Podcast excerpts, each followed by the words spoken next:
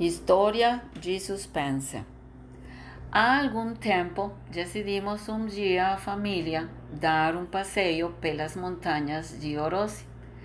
Meu pai tem uma fazenda lá e aí a ideia era fugir um pouco mais, mas com a companhia dele. Éramos muitas pessoas, cerca de 15. Na caminhada encontramos muitas espécies de animais, plantas e árvores. Quando voltamos, descansamos e decidimos que à noite todos nos encontraríamos com papai no curral para fazer uma fogueira e contar histórias assustadoras.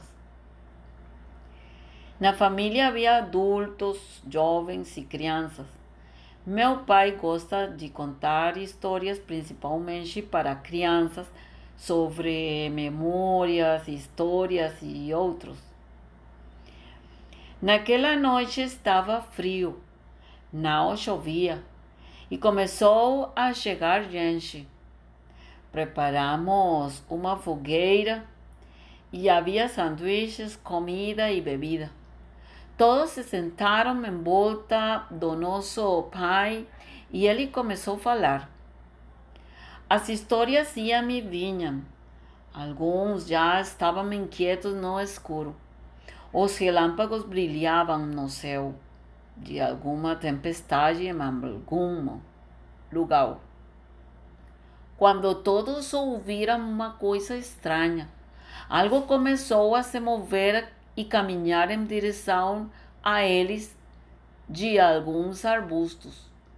Mais de um gritou e apertou os olhos. De repente, um crânio de touro saiu correndo em direção aonde todos estavam. Ninguém estava sentado. Saíram correndo, gritando. Já quando voltaram, então perceberam, depois que quem segurava a caveira era meu sobrinho e o corpo da criatura era eu, ambos cobertos como o lençol.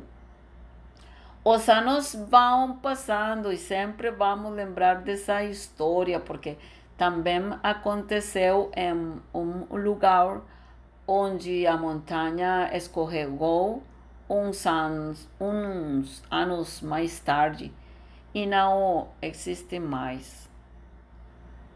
Obrigada.